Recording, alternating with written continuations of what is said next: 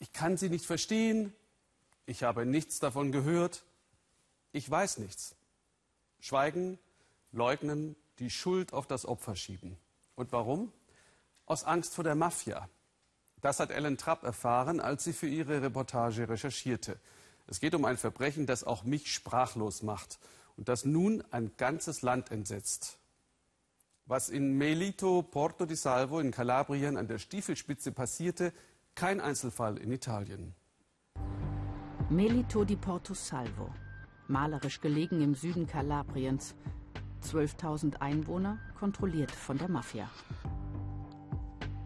Hier wird ein 13-jähriges Mädchen wohl über Jahre von sieben jungen Männern vergewaltigt. Wir nennen sie Lucia.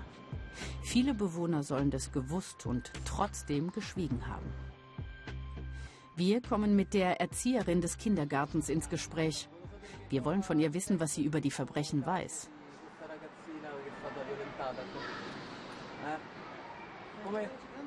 Ich höre sie nicht, ich verstehe sie nicht. Der Bürgermeister Giuseppe Meduri verteidigt seine Gemeinde. Er beteuert, wie gut er die Eltern der kleinen Lucia kennt und schätzt. Wenn alle davon gewusst hätten, dann müssen wir feststellen, dass der Staat versagt hat.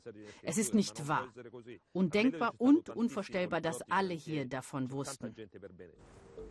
Was ist passiert? Lucia ist 13 Jahre alt, als ihre erste kleine Liebelei mit einem jungen Mann aus dem Dorf endet. Eifersucht soll im Spiel gewesen sein. Daraufhin soll der Ex-Freund mit seinen Kumpels das Mädchen immer und immer wieder vergewaltigt haben. Unter den Tätern der Sohn des örtlichen Mafia-Bosses und der Bruder eines Polizisten.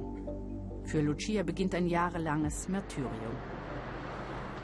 Wir treffen den Staatsanwalt, der seit September 2015 in dieser Sache ermittelt.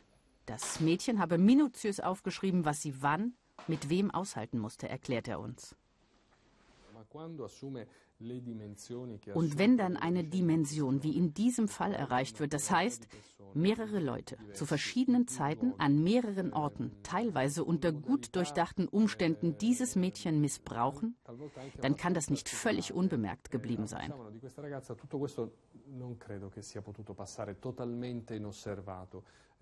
An die von der Mafia auferlegte Schweigepflicht Omerta halten sich viele. Auch in Melito glaubt Staatsanwalt Paci. Er arbeitet seit 30 Jahren in Süditalien stets im Kampf gegen die Mafia. Er weiß, welche psychische Macht die Kriminellen ausüben können. Lucia traut sich im Sommer 2015 in einem Aufsatz für die Schule über ihre Probleme zu schreiben. Die Lehrerin wird aktiv, informiert die Eltern. Anschließend gehen sie gemeinsam zur Polizei. Lucias Mutter soll bereits zu diesem Zeitpunkt alles gewusst, ihr aber nicht geglaubt haben. Der Vater hat all seinen Mut zusammengenommen und den Sohn des Mafia-Bosses aufgefordert, seine Tochter nicht mehr zu quälen, ohne Erfolg. Mehrmals die Woche junge Männer in einem Auto mit einer Minderjährigen und davon will niemand etwas mitbekommen haben?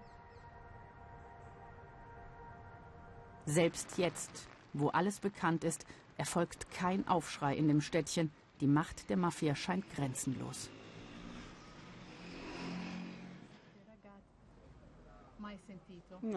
Ich habe davon noch nie was gehört. Das kann überall passieren, in jedem Land auf der Erde.